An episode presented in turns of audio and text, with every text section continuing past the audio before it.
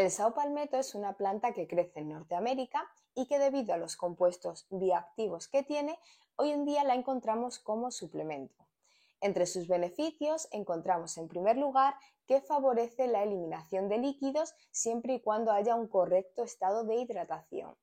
En segundo lugar, reduce la hiperplasia benigna de próstata y también sus consecuencias. ¿Qué quiere decir esto?